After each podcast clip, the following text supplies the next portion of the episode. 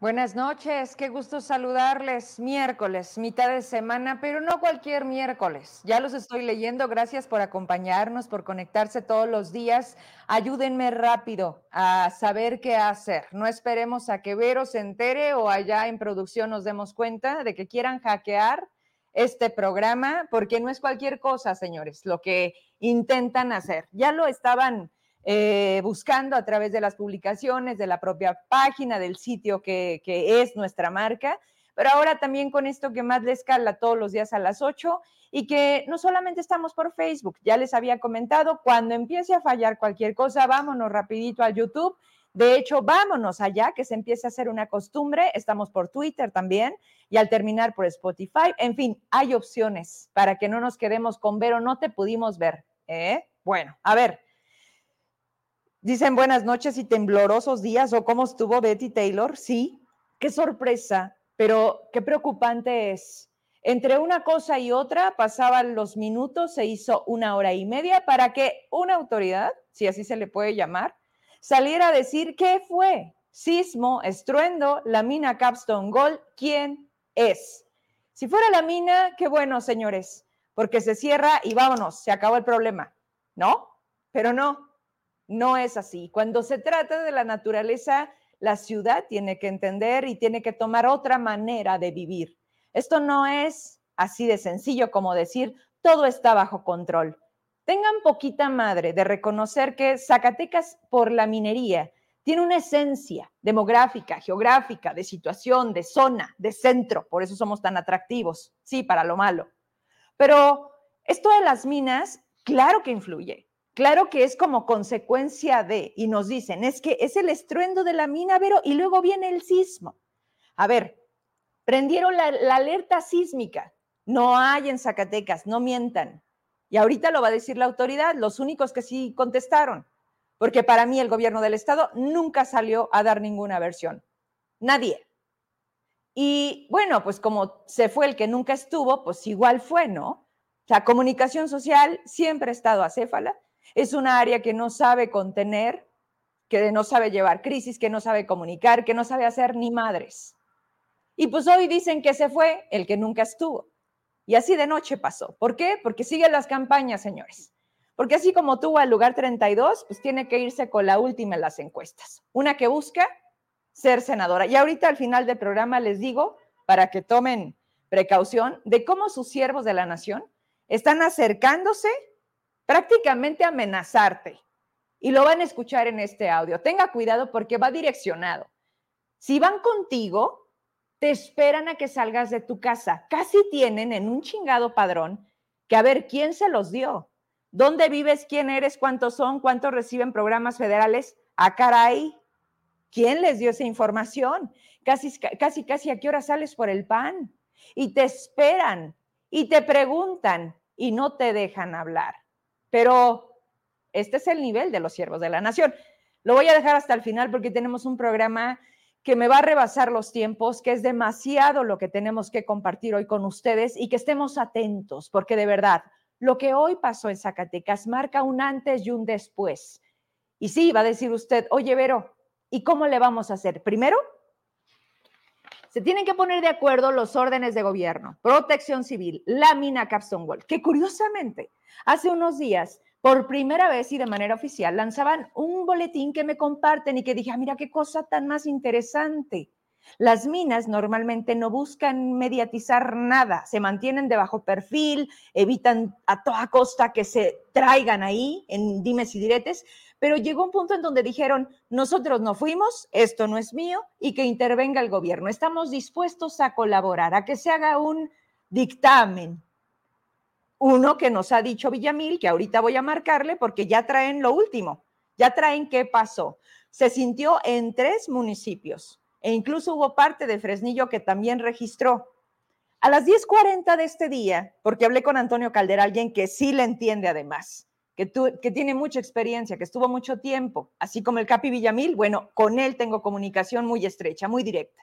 Me dice, Vero, ojo, 1040 es el último registro en Oaxaca, epicentro, con 4.1 en la escala de Richter. Lo que está pasando hoy en Zacatecas son dos cosas. Y por supuesto, es un fuerte estruendo. Le dije, a ver, espérame, espérame, Tony. O sea, el punto de la mina es allá, en Díaz Ordaz. ¿Por qué se sintió en Trancoso? ¿Por qué se sintió en la Cañada? Y mucha gente empezó a decir, Vero de la agronómica, Vero, ver, ¿no? Y hubo gente, hubo amigos que me dijeron, no, sí se sintió. Sacaron a la gente, hicieron esta eh, manera de, atender en el Congreso, eh, en el ISTESAC, eh, veíamos algunas imágenes que nos compartían, pero transcurría, como siempre, los minutos y nadie decía qué era exactamente. Lo más raro es que una vez que decide, me comentan, no sé, porque eso no es oficial, hacerlo así no es oficial, que habló el secretario general a uno de sus medios pagados a decir que pues sí había temblado, que estaba registrado en el Sismológico Nacional 1.4, Emma. Y pues entonces que sí, con epicentro en Calera. Punto. A la par de, ese, de esa escena, estaban los tránsitos del Estado afuera de Capstone Gold, con un grupo de personas de alrededor en la fotografía, me daban cuenta, eran ocho personas. ¡Qué rápido! ¡Qué raro! ¿Cómo, se coordinan así de rápido para ir a cerrar la mina cuando todavía el gobierno del estado no se ha sentado y Protección Civil ha determinado qué es lo que pasó. Y a partir de aquí, ¿qué vamos a hacer? Busco esa respuesta, como la buscaremos y como le pido al Colegio de Arquitectos, de Ingenieros, a todos allá que más de los cargos entiendan que si esto es, y a partir de hoy Zacatecas se vuelve con más frecuencia una presencia de sismos y la magnitud aumenta, porque esto no lo controlamos, ni podemos decir sí, pero poquito. O sea, en Zacatecas sí tiembla, pero poquito. Pregúntele las casas, a estas que tienen cuarteaduras, las ventanas rotas, que tienen miedo de todos los días acostarse y no saber qué pueda pasar en la noche. Más allá de boletines, hasta que me permitan, y ya lo pedí, ingresar a la mina, que me expliquen cómo son los explosivos, en qué momento tienen las detonaciones, bajo el permiso de la Sedena, porque esto no es cualquier cosa, no es de que se me hinche ahorita, ¿Qué pasa con sus trabajadores? ¿Cómo cuidan esas normativas?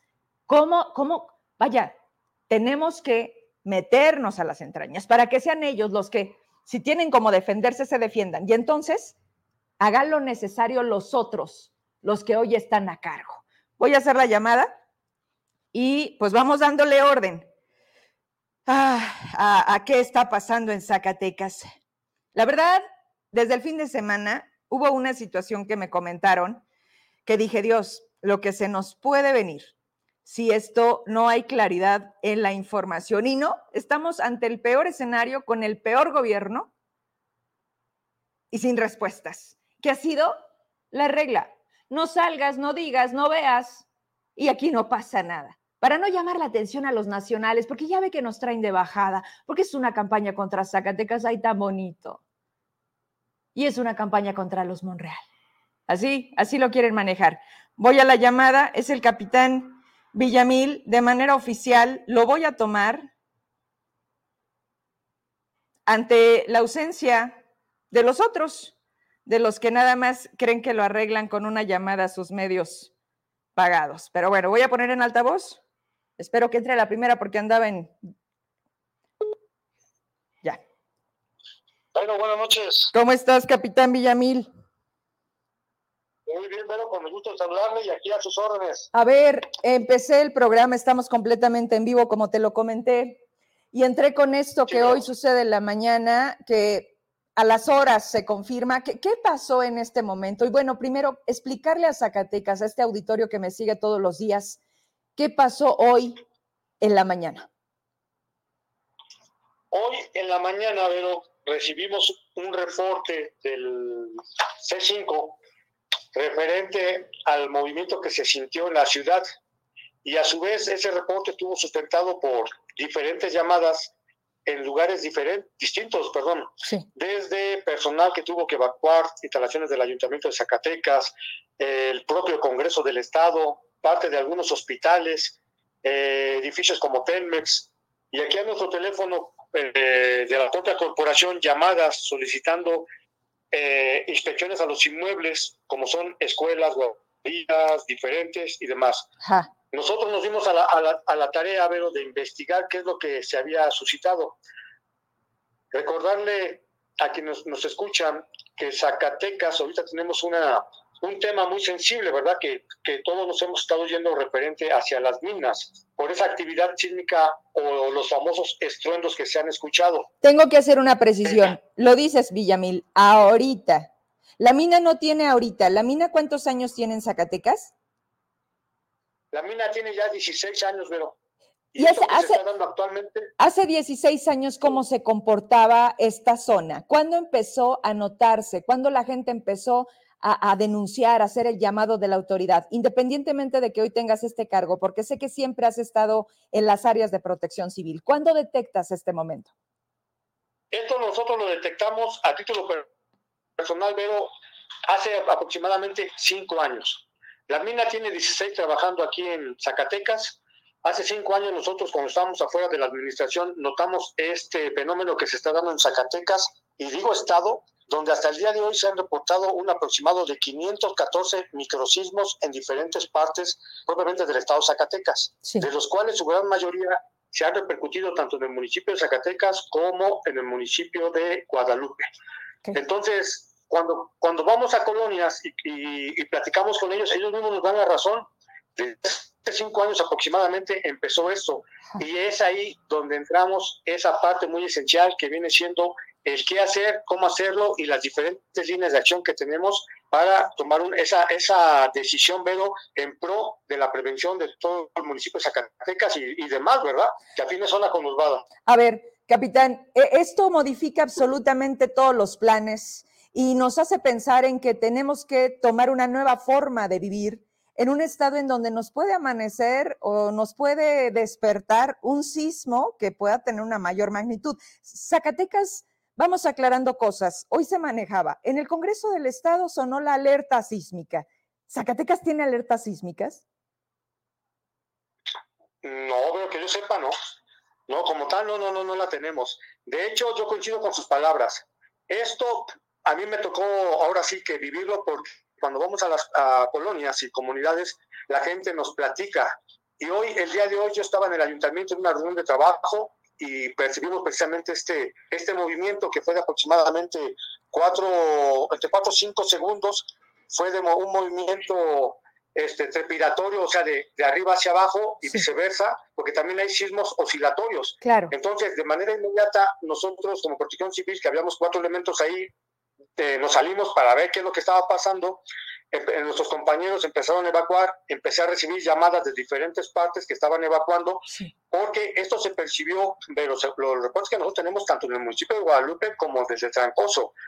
Y cuando nosotros, eh, ya por fin el Servicio Sismológico Nacional, para no estar especulando, nos lo confirma, nos lo confirma que fue precisamente a las 12 con 37 minutos. Sin embargo, perdón que te interrumpa, Capi, en, en, el, en, el, eh, en el sistema de registro de, de sismos de México, sucede hasta una hora después. O sea, yo buscaba para tener la fuente oficial, porque te lo digo, pasaba los minutos, eh, siempre de manera inmediata me respondes, en esta ocasión no pudiste y lo entiendo, pero nadie nos daba cuenta de, qué era, porque hoy, hoy fue distinto. Hoy no fueron las personas de la Díaz Ordaz, hoy fue gente de Fresnillo, Trancoso, Calera, Guadalupe, Zacatecas. O sea, esto se sintió mucho más. Otra pregunta.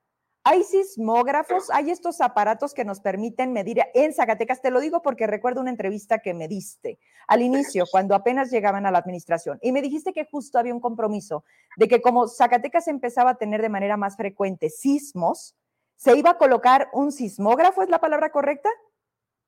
Así es. En la zona de Díaz Sordas. ¿Lo tenemos? Así es. Ya se tiene, pero eh, si me lo permite, es algún antecedente. Sí. Después de las primeras reuniones que nosotros tuvimos con, con usted, y, le agradezco que nos haya permitido precisamente dar esa información a la sociedad, se han generado ya tres reuniones entre el Ayuntamiento de Zacatecas y la mina Capton Gold. Esas tres reuniones han sido precisamente encabezadas por nuestro presidente, presidente municipal, doctor Jorge Miranda, donde se han tomado acuerdos hacia esa prevención y que posteriormente se han estado también replicando de manera paralela con gobierno del estado. La mina Capstone Gold tiene un, tiene un sismógrafo. Eh, la mina Capstone también le otorgó a la Facultad de Ciencias de la Tierra otro sismógrafo. O sea, hay tres. De esta manera nosotros ah, tenemos dos, tenemos dos. Lo correcto es que hubiera tres para generar una triangulación y de esa manera saber exactamente y con más precisión dónde se están generando. ¿Qué necesitamos, ¿qué necesitamos para que nos den uno más? Ah, creo que hoy a lo que iba es que el movimiento de hoy está confirmado por el Servicio Sismológico Nacional, que es nuestra fuente oficial, pero este, yo no, no especulo, no amanezco pensando que voy a inventar el día de hoy, no. Nuestra fuente oficial es el Servicio Sismológico Nacional, que a tu servidor y a mi equipo de trabajo nos permite tomar decisiones para generar la seguridad de la sociedad en materia de protección civil y sobre todo los planes de contingencia, porque hay un movimiento, y de hecho aquí me encuentro ahorita en las oficinas de, con mis compañeros haciendo, bien lo dijo usted, modificando esa, esa estrategia municipal, es una indicación del alcalde, y que vamos a tomar ciertas acciones para seguir fortaleciendo la cultura de la prevención. Pero lo primero, Vero, es, yo me diría, hay una fase muy importante, que esa fase importante es precisamente que la sociedad pueda comprender dónde estamos sentados, sobre qué es lo que tenemos que hacer, nosotros socializar el tema, porque a estas alturas del partido todavía hay gente que dice que estamos mintiendo nosotros por, por cuidar eh, a terceros. A ver, a ver, Capi, Capi, antes que cualquier cargo, y te lo digo de verdad por todo lo que representa nuestro trabajo, hoy no estamos hablando de dar simplemente una nota Hoy estamos hablando justo de protección civil, de saber qué hacer en qué momento. La gran pregunta es, ¿en qué estamos parados? Literalmente, ¿dónde está Zacatecas? ¿A qué nos podemos enfrentar? Cuando hablas tú de socializar, esto no es hoy y mañana otra nota. Y otra cosa, lo más importante, se necesita destinar lana, se necesita dinero y es lo que menos tenemos. Digo, indicaciones de Jorge Miranda podrá haber muchas, pero necesitamos dinero para actuar. ¿Lo tenemos? No, no, pero en este momento tal como cual, no, y menos a, a fin del cierre, del cierre fiscal, por así decirlo. Claro. Lo que sí le puedo asegurar que es que eh, con la estrategia que estamos retomando y reacondicionando precisamente para que nos beneficie, aquí viene precisamente todas las acciones que debemos de hacer ya de manera inmediata. Bien lo decía usted, socializar. ¿Por qué socializar, Vero? Porque hemos hecho un sinfín de, de invitaciones a la sociedad para que se sumen en ese tema de las capacidades. ¿Qué hacer? El primer paso que nosotros tenemos en esta estrategia es precisamente la identificación del riesgo, que de ahí parte todo. Es como cuando va uno al médico, ¿verdad? Me duele esto, le decimos ya, el especialista nos empieza a llevar para darle solución. Entonces nosotros ya tenemos identificado el riesgo, porque hoy, hoy, hoy me decían, te vemos preocupado, la verdad sí, pero la mina la podemos controlar, pero la naturaleza no. y ahí es donde entra precisamente el trabajo entre sociedad y gobierno, prevenir, generar los planes todavía mucho más fuertes en materia de prevención y involucrar pues, a, diferentes actores como son eh, obras públicas, servicios públicos, regulación, desarrollo urbano. ¿Qué es lo que hace, por ejemplo, la Ciudad de México? Estamos tomando una estrategia muy similar ahorita. Ellos involucran a todos esos actores para tomar la mejor decisión.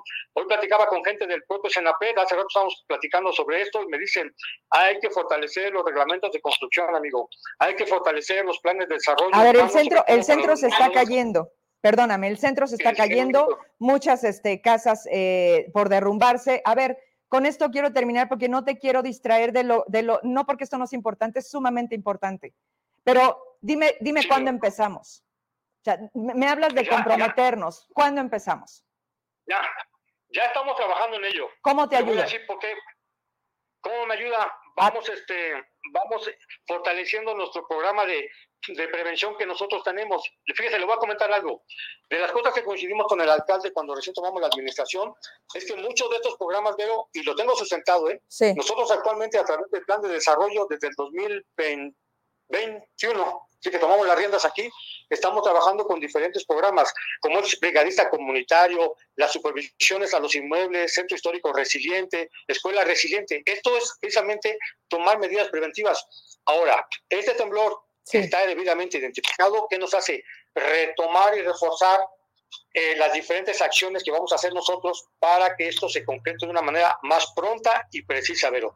A esos factores que tenemos ahorita. Usted me acaba de decir, centro histórico, ah, pues hay que empezar con obras públicas para que nos ayude los, Mira, responsables de obra a evaluar los inmuebles que se puedan presentar. A ver, obras públicas, obras públicas o se hace o no le entiende.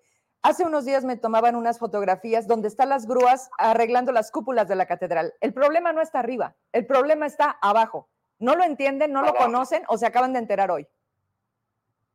Porque también nos lleva, y ahorita aquí estamos con mi, con mi equipo de trabajo viendo, por ejemplo, las bóvedas. ¿Qué va a pasar con eso?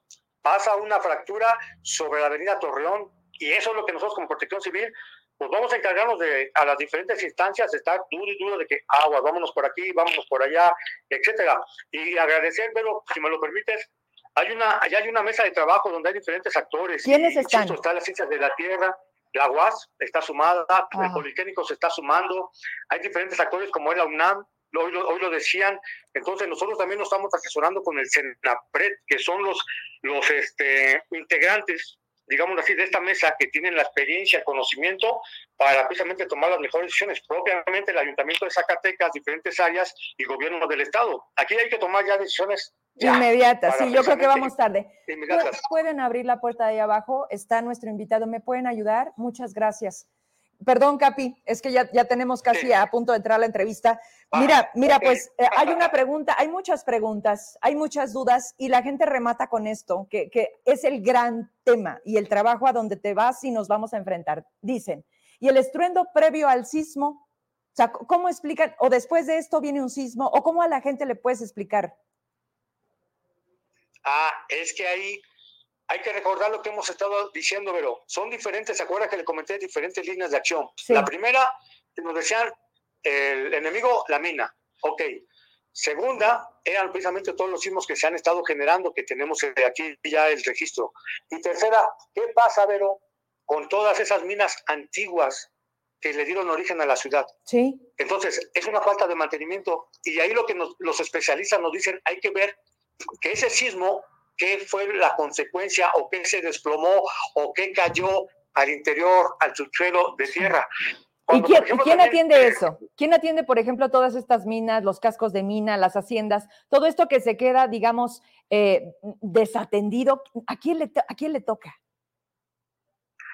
Ahí deberíamos entrar con, con nuestra responsabilidad del gobierno, pero cada quien. Pero nadie está. Eh, o sea, al día de hoy nadie, está. Ok. Así es. Me voy con otra cosa. Dice, dime. No, lo escucho, lo escucho. Dice, dicen mi público, ya no le creemos absolutamente nada a nuestras autoridades, ya nos han mentido demasiado. Ese es el gran tema, el que a la gente no seamos claros, que no salgamos, que nos tardemos horas, que los medios de comunicación, que Facebook, las redes, hoy llenemos estos vacíos, que tampoco podamos tener precisión porque no te contestan el teléfono y a ti te eximo de ello porque te agradezco que aunque las noticias no sean buenas, tengas que estar aquí. Pero no es así con todos y no es así ni siquiera con el gobierno del estado. Era para que el gobernador, bueno, ¿qué te digo? Aquí no hay gobernador. A ver, otro, otro mensaje dice, sí, pero suelos tienen movimiento, la falta de materiales que se han explotado mil por ciento, en fin, hay unos mensajes que no están bien escritos, se entiende la intención. ¿Cómo se podría creer en una autoridad que lo único que han demostrado en Zacatecas es corrupción, impunidad, simulación, violar leyes, constitución, a capricho de, pues en este caso, quien se supone gobierna. A ver, Capi. Sí. ¿Con qué nos dejas por ahora? Nos hablas de que ya vamos tarde, yo así lo veo. No es cosa menor, lo dije ahorita en mi editorial. Los colegios de arquitectos, de ingenieros, todos, la Cámara de Construcción, los constructores de Zacatecas, o sea, los geólogos, hay mucha gente que no está en el gobierno, hay mucha gente que no está en la UAS, y que pueden hacer grandes cosas. El punto es, ¿los van a dejar o todo lo van a querer hacer político? No, pero creo que aquí debemos de trabajar de manera conjunta, si me lo permite. Por eso sigo insistiendo, desde un inicio fue siempre, y bien que le agradezco a usted, dar la cara, porque yo como protección civil y responsable de la misma no puedo mentirle a la sociedad. Eh, lo que estoy comunicando está sustentado en algo técnico y científico, y aquí invitarlos a que la sociedad se sume, porque creo que el, el sismo de hoy, esa réplica, ahora sí mucha gente creyó en lo que se está generando. Entonces, por ahí van a tener noticias de nosotros, permítame, para hacer ese acercamiento y hacer esas mesas de trabajo, lo que le decía usted hace eh, en la, por la tarde, ¿verdad? Que todo sea a través de una manera honesta, transparente y sobre todo con buenos resultados, pero Me voy con esta pregunta. Me voy con esta pregunta. El día que te pidan que mientas, ¿vas a dejar el cargo? No, pero no, aquí por ejemplo, este, nosotros independientemente, yo siempre he trabajado con honestidad y creo que a lo que iba, se acuerda que por ahí alguien ha dicho que cuál es la, la característica de los que estamos aquí, es que es el amor, el amor a lo que nosotros hacemos. Creo que de ahí parte de la pasión que hacemos, porque sean buenas críticas o malas, siempre vamos a recibirlas. Estoy aquí al frente dando la cara y sin dado caso yo no estuviera en el gobierno, voy a seguir con mi asociación civil de la prevención de, de, desastres. Y más que nada vamos enfocados a prevenir, a equiparnos y a tomar decisiones en pro, sigo insistiendo, de la sociedad. Mira, la gente está participando muchísimo. Eh, dice el entrevistado que algo se cayó, derrumbó, fracturó en el subsuelo. ¿Cómo podemos saber qué fue lo que se cayó, derrumbó o fracturó? Definitivamente esas tres anteriores en esta ocasión no fueron, fue un sismo y, punto. Eh, es lo que le comentaba a usted, ahí es donde ese sismo, ¿qué fue lo que generó? Por ejemplo, cuando una mina trabaja y genera un agujero al interior de tierra, fácil y sencillo. Si no era rellenado, tarde que temprano, esa parte se va a colapsar. Ahí es lo que nos, ahora nosotros como responsables de esta área, veo, nos, este, nos preocupa. ¿Qué es lo que? Y también nos da, nos da el material para generar los estudios previos. Un estudio de eso pues, no, es, no, es, barato, ¿verdad? No. Hay que, bien lo dijo hay que generar la lana, hay que buscar los patrocinios, trabajar con, con parte de la sociedad, los colegios, etcétera, pero también trabajar con asociaciones civiles que pueden bajar dinero de Estados Unidos, de donde lo hay, para que ellos hagan los, este, los estudios correspondientes. ¿Se acuerda que le comenté la última sí. vez? California, Universidad de California, decía, yo te puedo ayudar. Los migrantes, Capi, los migrantes los están migrantes, siempre dispuestos a ayudar. A ver, acabas de dar en el punto. Lo que en, en, un sentido muy, muy burdo de explicar. Hay que tapar los hoyos, ¿sí? Pero también necesitamos que la tierra respire. Ok, tenemos la capacidad Exacto. de rellenar, tenemos el equipo, el personal, o sea, tenemos el recurso humano, económico, para de manera inmediata empezar a actuar mañana mismo, ¿o no? A través de la prevención, sí, pero lo demás de manera técnica no, porque también hay que tomar, pero las decisiones técnicas de qué es lo más adecuado para hacerlo en su momento.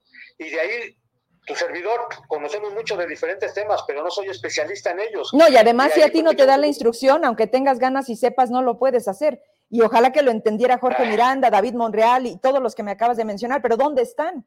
¿Mañana van a estar en esa mesa donde van a empezar a, a accionar? O, o, ¿O todavía no? ¿O vemos? Bueno, nosotros lo que tenemos, al menos por el municipio, es nuestra instalación ya de nuestro consejo municipal. Y en ese consejo municipal hay varios integrantes, precisamente a ropa, este, eh, eh, ¿cómo se llama? Colegios y demás, para tomar las mejores decisiones. Esto es lo que nosotros vamos a presentar, pero al menos por el municipio de, municipio de Zacatecas, que esa fue la instrucción. Agradezco que me hayas tomado la llamada, Capi. No te voy a soltar porque eres la única autoridad que contesta. Y si tenemos que ir, te digo, pedí autorización de ingreso a la mina. Estoy esperando respuesta. Si entro, ojalá que puedas entrar conmigo y llevarle a la gente hasta donde se pueda mostrar. Y si ellos no son, que lo demuestren. Y que si sí son, pues que se hagan responsables. Y si Zacatecas a partir de hoy es zona sísmica, ¿cómo nos preparamos? Así es. Gracias. Vamos a estar preparados. Agradezco, pero a usted. Un abrazo y gracias a ustedes. Gracias. Luego, gracias. Buenas noches. A ver, ¿qué genera esto? Primero, primero tener una versión. Primero saber que no le entienden, que no saben exactamente cuándo vamos a empezar, que no hay dinero, que cuesta, que los estudios, que, que decir, a ver, ¿dónde estás? Es como dicen. O sea, ¿cómo empezamos? ¿Por dónde empezamos? Eso cuesta y eso necesita de especialistas en el tema. Yo no lo dudo que lo sea él. ¿Dónde está Protección Civil del Estado? ¿Dónde están los que también le saben? Por eso les dije, políticamente correcto, van a escoger a los suyos. Como ahora, ¿quién es quien llega a comunicación social? Nadie. ¿De parte de quién llega? Sabiendo que, total, ¿qué más da? Si nunca ha salido David, que así siga, escondido, dormido, cuando estaba pleno huracán en Acapulco, tocaban a madre su puerta y él no estaba disponible. ¿Por qué? Porque esos secretos a voces ya se saben afuera, ¿verdad? Porque nadie los oficializa. ¿Por qué es entrar en algo que da pena y que siempre tienen a Zacatecas ubicado como lo peor. Me voy a una pausa, regreso con entrevistas, porque otra cosa no menor, el fiscal carnal, sí, para que sigan haciendo las cosas como usted diga. Regreso. El año de 1998 marcó mi inicio en el maravilloso mundo del periodismo. Primero la radio me enamoré de los medios, después la televisión. Con solo cinco minutos de dos horas de programa hicieron que las levantadas a las 5 de la mañana valieran la pena, porque de manera casi inmediata me confiaron conducir un noticiero y de ahí para adelante hasta lograr el horario estelar. Combinar los medios con otras responsabilidades siempre ha sido parte de mis días. La perseverancia ha dado ya a un público fiel que sigue cada paso que doy. Trabajamos todos los días para consolidar esto y ser una alternativa libre e independiente. Medios hay muchos y surgen más a cada momento, pero ahí radica el reto, en el cambio, la innovación y lo que difícilmente pocos tienen, muy pocos, la oportunidad de decir las cosas como son. Hoy nos mienten como estrategia y está funcionando. Vivimos en la era de la incertidumbre y el problema no es vivir en una sociedad que acepta la mentira, sino en una que rechaza la verdad. Hemos pagado numerosas veces el precio de decir la verdad, pero amamos hacerlo y lo seguiremos haciendo. Señalaremos a los que se sienten intocables, haremos visible lo que denuncia la gente. No importan colores ni los partidos. Que la gente se informe para tomar mejores decisiones, no solo individuales, sino colectivas. Este es un año importantísimo en todos los sentidos, más en lo político. Muchos actores sin menor mérito quieren seguir en el poder. Nuestro trabajo será mostrarles quiénes son y por qué ahora sí, según ellos, cumplirán o mínimo porque tienen el descaro de seguir diciendo que confiemos en ellos. Vamos por todos, incluso por los que no quieren dar la cara a los cuestionamientos. Soy Verónica Trujillo. ¿Están listos? Nosotros.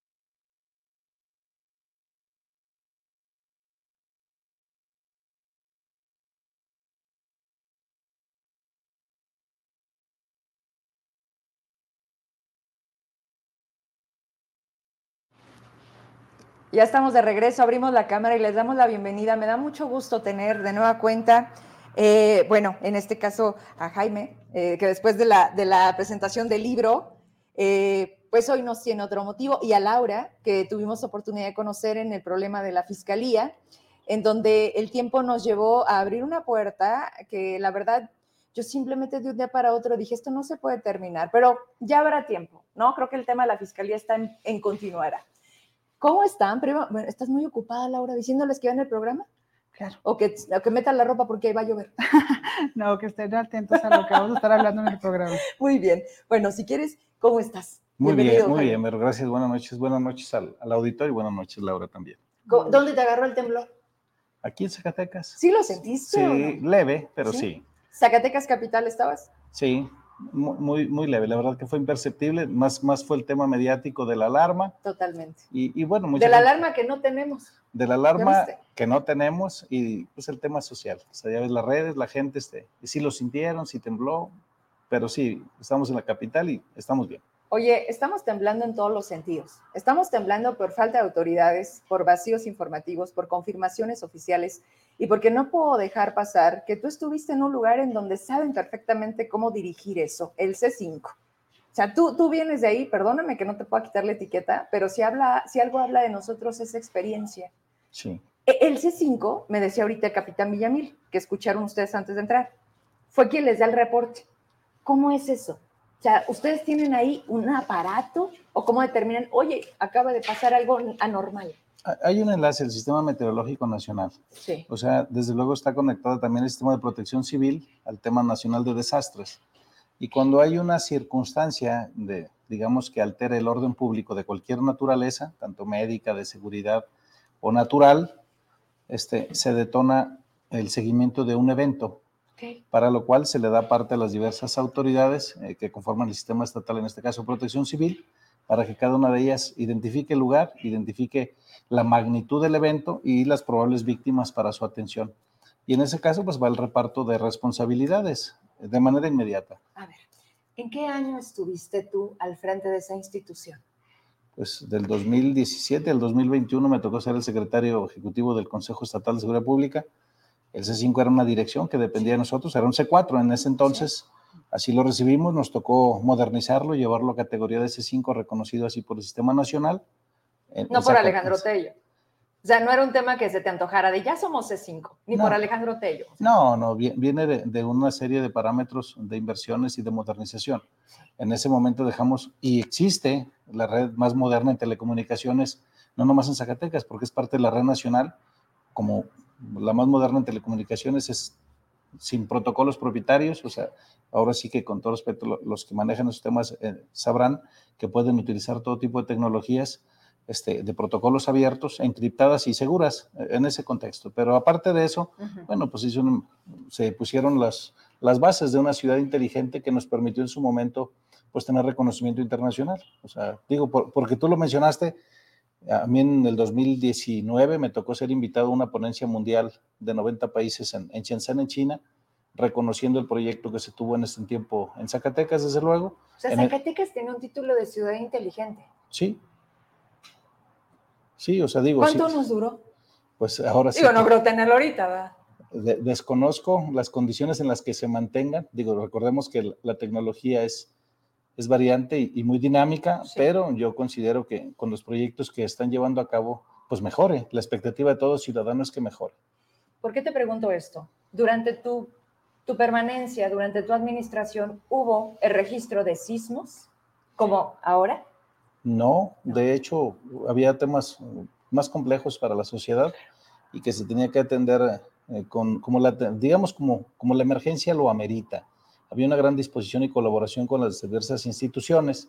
Creo que esa es la pauta de los centros. Es un centro de coordinación institucional. Así es. Entonces tienes que eficientar la coordinación de todas las instituciones, más allá de, de las ideologías y más allá de los colores de los partidos.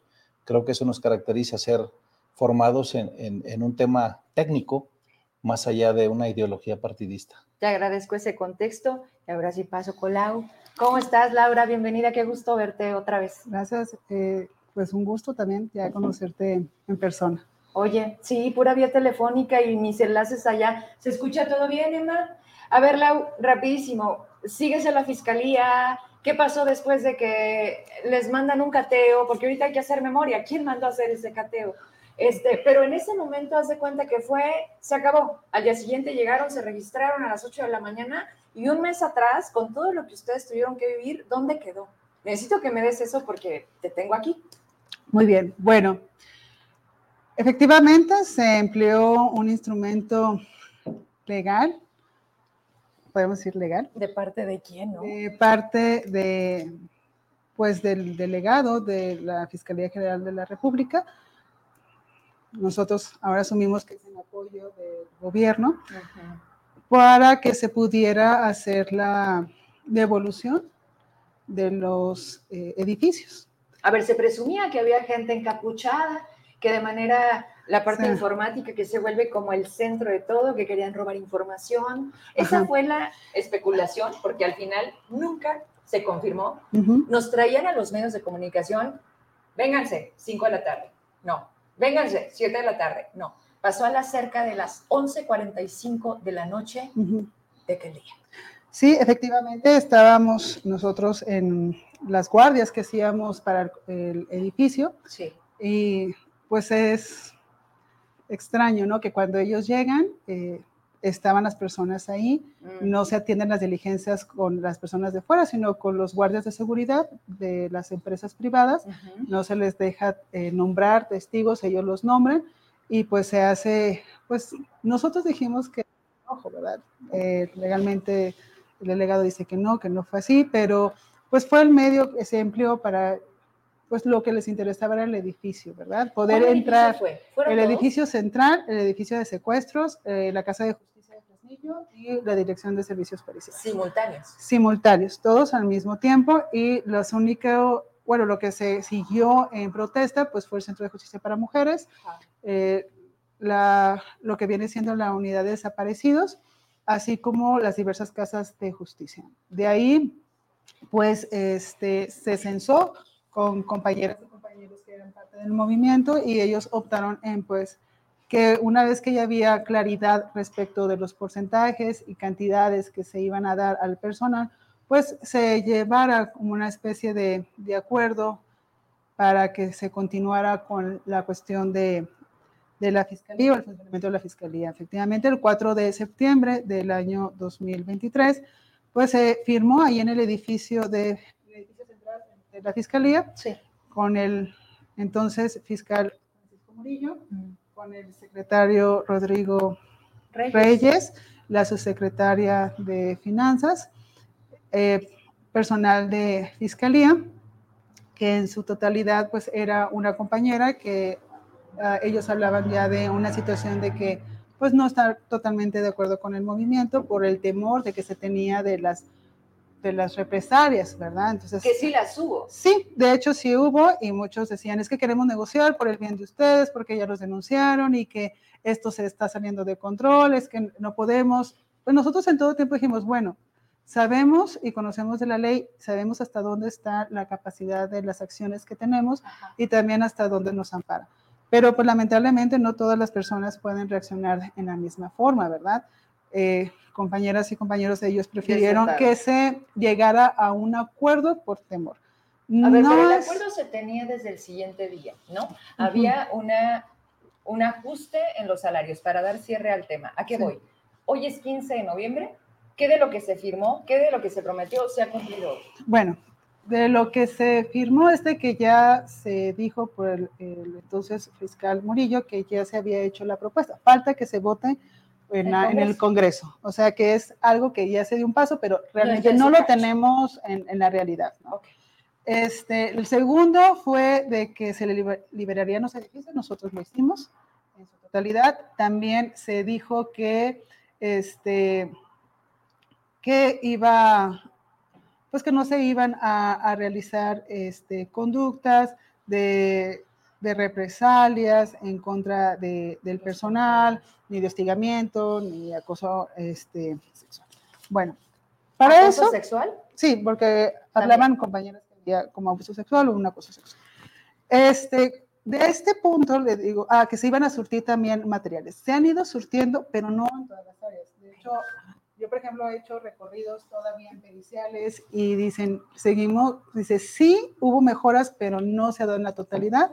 Han hecho mención que lamentablemente siguen teniendo escasez, en, por ejemplo, en pruebas para genética. De hecho, acá en la unidad en donde estoy, que es la unidad de feminicidios, este, de un asunto, se tuvo que citar a la familia al día siguiente para poder hacer una prueba de vínculo biológico porque no se tenía en ese momento la disponibilidad. Entonces se, tuvo que citar al día siguiente para pues tener certeza de que realmente era la persona que pues era el familiar de ellos. En resumen, se sigue fallando y hoy ni siquiera tenemos fiscal.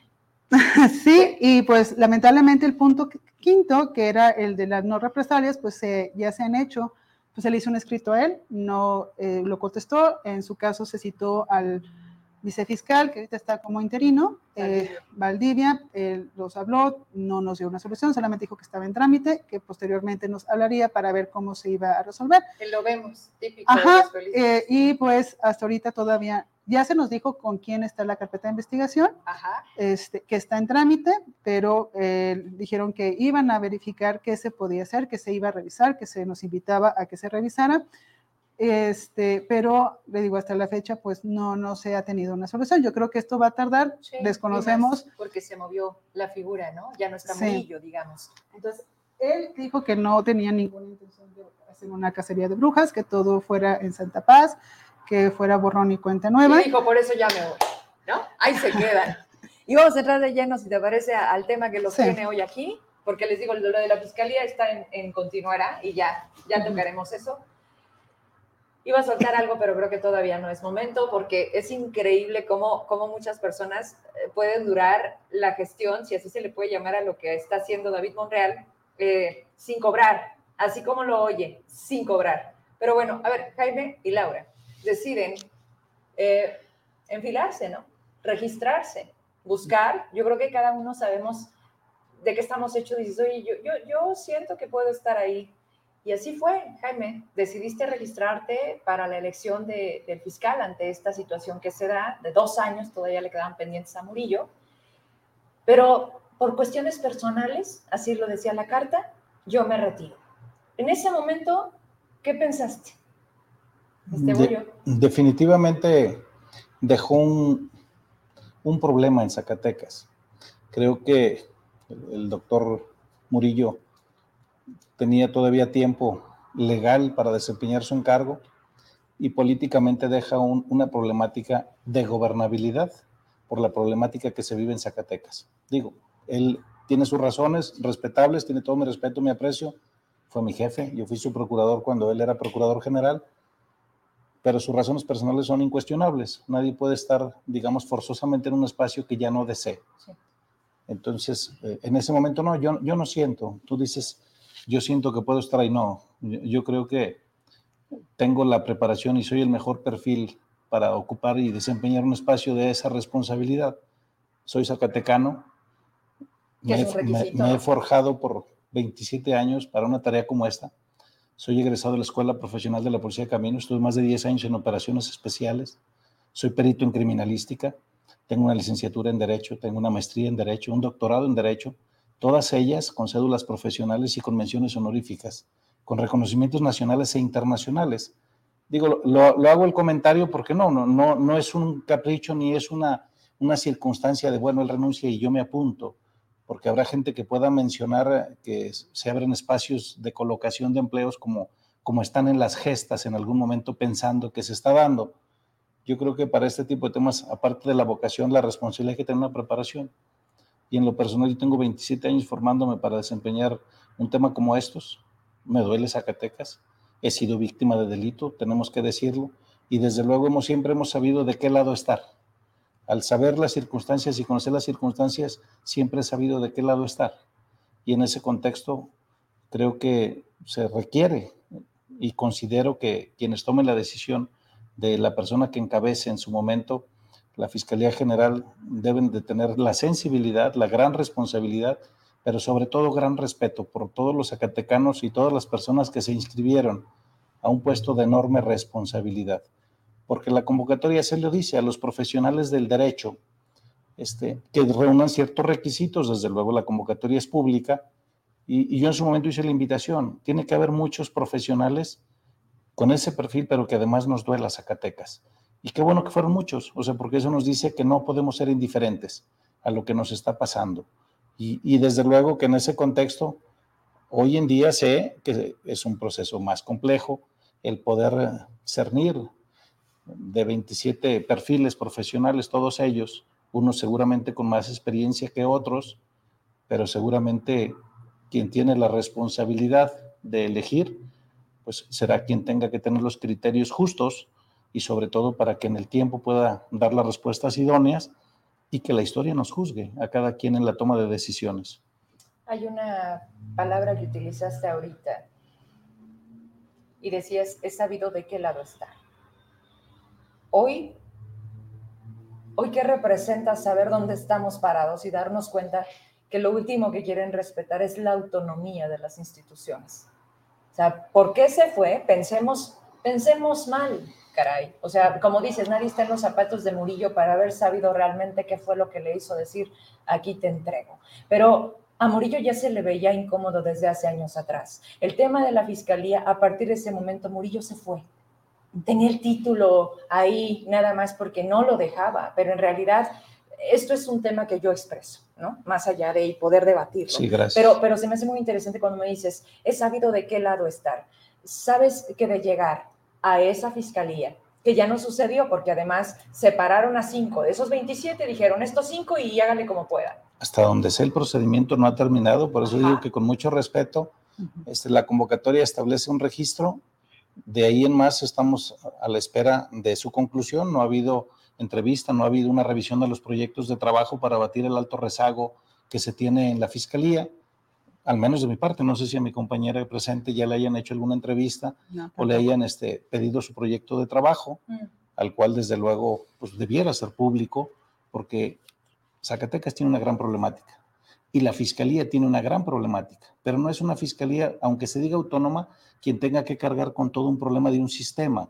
Tendríamos que vincularlo desde a una administración de justicia, o sea, la Procuraduría va, la Procuración de Justicia va encaminada con la Administración de Justicia, va con el Tribunal de Justicia, va con la Defensoría Pública del Estado, va con la Secretaría de Seguridad Pública. ¿Por qué razón? La prevención del delito, aunque en algunos temas se lleve como una política pública, digamos, de construcción de paz, también nos dice que cuando se rompe ese estadio de paz, entonces hay la comisión de delitos. Quiere decir que tanto la política de prevención como la disuasión que esté haciendo la fuerza pública están fallando, la población está fallando. Y entonces el trabajo cambia de matiz. En ese momento te dicen, bueno, hay que perseguir y castigar. Pues sí, pero nada más es vigilar y castigar, como diría Michel Foucault, sino que con tus reducidos, digamos, haberes, porque pues realmente de lo que siempre está necesitada la fiscalía no nada más es de recursos económicos, sino también humanos y, desde luego administrativos. Estamos hablando que con 1.620 personas pretendes hacerle frente a 25 mil delitos denunciados en el Estado, que es el 1% de lo que representa el total nacional, pero más grave aún, de esos 1.620 personas habría que, eh, digamos, discriminar quiénes son de investigación, quiénes son de administración, quiénes son auxiliares, quiénes llevan la conducción de algunos temas especializados. Y entonces se van reduciendo. Y tienes un rezago del 65% ahí acumulándose cada vez. O sea, de los 25 mil delitos que se denuncian cada año en Zacatecas, el 65% va, por ciento va inmediatamente al rezago. Entonces, hoy tienes 15 mil, el año que entra tienes 30 mil, sin hablar de cifras negras. La cifra negra estamos hablando que prácticamente es el 100% de lo que no se denuncia. Ahora, hay quienes han tomado el discurso de la impunidad para poder decir que Zacatecas está mal. ¿Por qué razón? Porque tienen un parámetro muy simple, denuncias versus sentencias. Entonces dicen 25 mil delitos, 250 sentencias, es el 1% lo que estás castigando. Pero no están contabilizando que el 35% de esos 25 mil delitos se van por abstenciones, se van porque no se reúnen los elementos del tipo penal, se van por archivos, hay acuerdos, o sea, son otras salidas alternativas que permite el sistema. Para eso, pues para eso hay especialistas en derecho penal, para eso se formaron en este tema asesores en justicia restaurativa, para eso tenemos conciliadores, mediadores, para eso tenemos personas que están tratando de adelgazar esa brecha de rezago. El 35% se va por ahí. ¿Y por qué no se comunica? Porque tenemos deficiencias en la comunicación. Quien comunica no es un especialista en derecho penal. Entonces tenemos un divorcio entre lo que comunicas oficialmente y lo que realmente tienes que informar. El 35% se está resolviendo y se está resolviendo por justicia restaurativa. La gente quiere resolver sus problemas. tienes, tienes que comunicarlo, es una salida. O sea, no todas las denuncias tienen que terminar en una sentencia, porque de hecho de esas denuncias hay hechos que no son delitos, hay, hay, hay, hechos que no se reúnen y tienen que abstenerse de investigar o tienen que archivarse temporalmente o tienen que resolverse mediante un mecanismo. Eso también se tiene que comunicar. Pero cuando la gente, en este caso los aspirantes, conocen la estructura, conocen los delitos que están aconteciendo, conocen lo que representa por distrito, por delito, lo que Zacatecas representa en criminalidad del país, pues creo que entonces todos vamos el camino correcto porque tenemos un plan de trabajo, porque conocemos la infraestructura, conocemos nuestras carencias. La Fiscalía, ¿qué necesita? Profesionalizarse permanentemente. O sea, necesitamos estar al día con la profesionalización de los criterios jurídicos nacionales e internacionales. Pero ni siquiera justa para los salarios. ¿Qué necesita? Aparte del reclutamiento permanente, mantener vigente una licencia oficial colectiva. Zacatecas tiene dos, la Fiscalía tiene una, de la cual depende controles de confianza, depuración de policías, y capacitación permanente en sus competencias de investigación. En ese contexto tienes una gran responsabilidad. Zacatecas nomás tiene dos licencias oficiales colectivas, la Fiscalía tiene una y nadie lo comenta, pero es un tema sensible. ¿Se renuevan cada año? Sí, claro que sí. ¿Y lo hacen en tiempo y forma? Tiene que ser. Ah, ahí está el gran tema, porque no traíamos el permiso para aportación de armas. O sea, nos metemos ahí. De, dos temas distintos. Sí. ¿Por qué? Porque hay dos. Sí, porque son dos licencias en el Estado. Entonces hay que tener presente que unos, la que encabeza el secretario que representa a los municipios es una y la que encabeza la fiscalía es, otra. Ok. Oye, si no es así, no lo entendemos. Qué bueno que estás aquí y qué bueno que estás. A ver, Lau, ¿por qué decides registrarte? Bueno, la situación fue de que eh, por parte de varias personas que están dentro de Fiscalía, Defensoría, de, diversos ámbitos aún de la sociedad consideraron que la, la voz podía ser un buen perfil, porque conozco al personal, porque estuvimos en una lucha, porque sabemos no solamente las necesidades de las personas al interior de la Fiscalía, sino también de las externas, de las que representamos como sociedad. Porque consideramos que la política institucional que hasta ahora opera es ya deficiente y que es lo que nosotros estamos hablando de haber un cambio. Porque estamos hablando de una deficiencia porque, eh, bueno, no me dejará mentir el doctor, ¿verdad, Jaime? Cuando inicia el sistema eh, de justicia penal eh, tenía ciertas características que las personas podían llegar directamente a un módulo de recepción sin la necesidad de pasar por una denuncia y llegarse a un acuerdo, como hablábamos de justicia alternativa. Y si la persona decía, no, no decido, quiero denunciar, entonces se iniciaba la investigación. Entonces, ahora las 25 mil denuncias son efectivamente porque todo pasa por denuncias. No hay gente que se le diga, oye, si quieres, no, yo no quiero un proceso, no es denuncia y en, una, en tu denuncia dice, oiga, ¿quiere ir a justicia alternativa? Sí, sí voy a justicia alternativa. Y la gente lo entiende. Se explica en las personas de Se tiene un programa que eh, en la institución sabemos que puede ser bueno. ¿Por qué? Porque está avalado por parte de los programas de EasyTap y de diversas instancias que vienen de la embajada como apoyo para robustecer la cuestión de la justicia sí son buenos programas, pero lamentablemente no todo lo podemos a lo mejor resolver.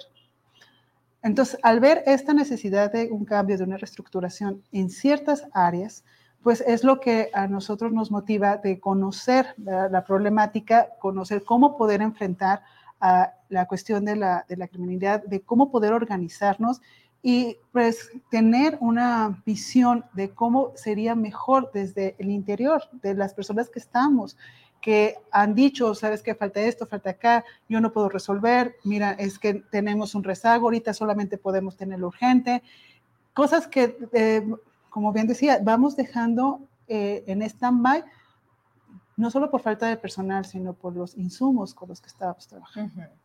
Entonces, la intención fue eso, de representar todas, este, llevar a cabo este plan para ir mejorando con todo lo que nosotros pudimos conocer a través del movimiento, porque no solamente era en la capital, sino tú ibas a un, a un distrito judicial, llegabas y no tenías, le decías, vengo a trabajar, por ejemplo, en mi caso, que tengo que trabajar en todos los estados, en todos, perdón, todos los municipios del estado, llegabas y tú decías, bueno, necesito imprimir, y decía, no tengo hojas.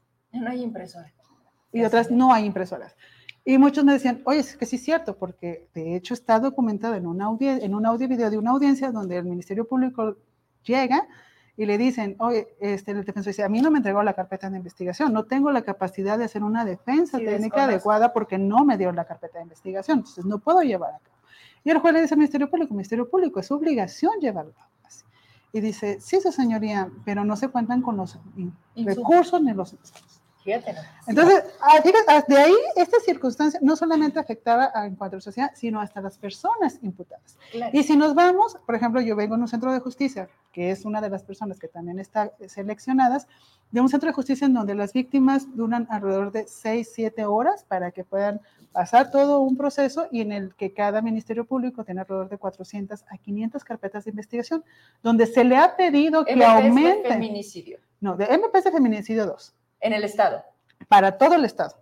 Pero son seis ministerios públicos para eh, atender los asuntos de violencia familiar, acoso, y tres ministerios públicos para lo concerniente a delitos sexuales, que con las reformas, claro que ha aumentado. Eh, tenemos diferentes, la ley Olimpia y diferentes eh, también criterios que la legislación nos ha, pues, con las reformas de leyes sabemos que el aumento en la penalidad no va a combatir, no va a incidir en que se reduzca la criminalidad. Bueno, hay otras formas. Bueno, y, menos, como, como dice Geldy, y menos si aún y cuando esté el número, de, digamos, de pena impuesta, pero no, no se hace eficiente. Recordemos que de los números que tiene el, sistema de justicia en Zacatecas, todas las carpetas inician solamente el 5% con el detenido, o sea, con alguna persona presentada como responsable.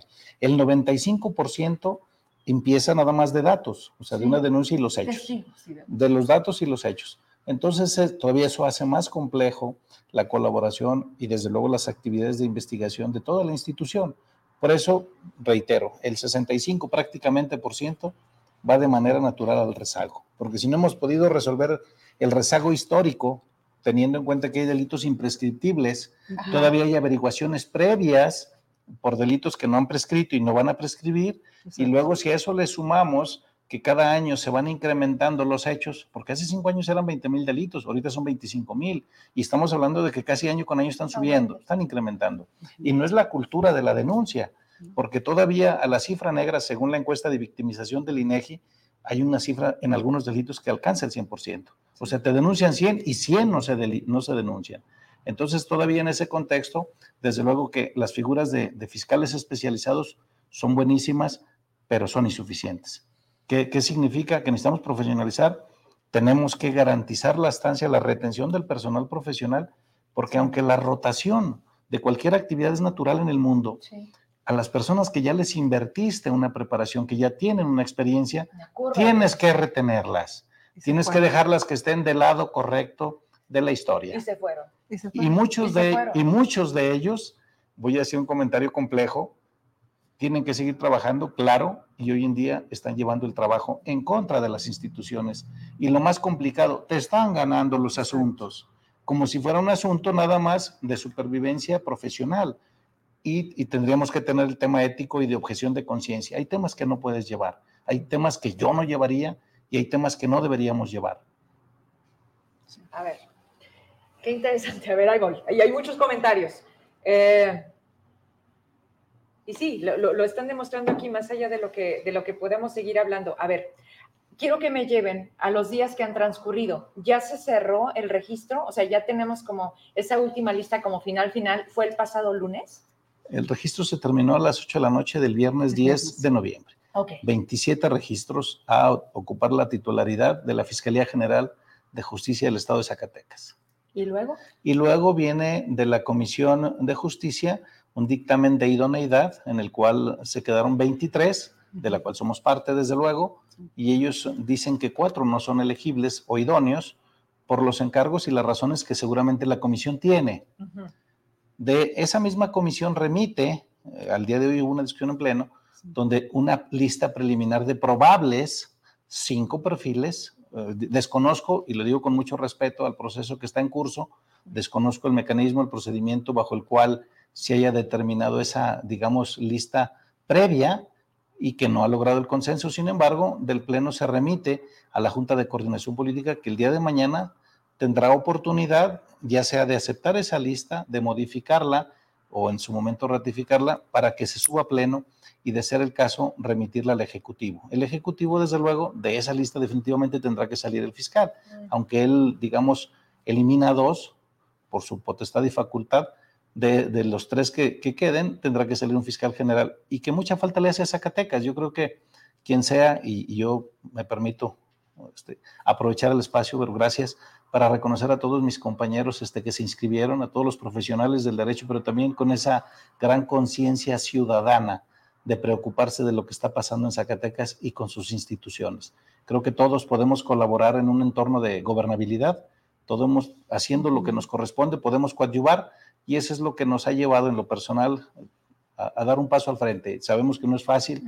Para dar un paso al frente como ese, yo tuve que platicarlo con mi familia, tuve que platicarlo y hacerles saber que yo, me, yo pues me, me, he preparado por 27 años para un tema como esto y sin embargo también tengo que platicarlo porque más allá de un ego personal, más allá de un desempeño profesional, pues trabajo tengo, despacho tenemos, no nos falta afortunadamente muchas metas por cumplir más que hacer lo correcto, porque es el ejemplo que le tenemos que dar a nuestros hijos. O sea, el día de mañana yo no quisiera que mis hijos me vean a los ojos y me digan, pasaba esto y tú qué hiciste.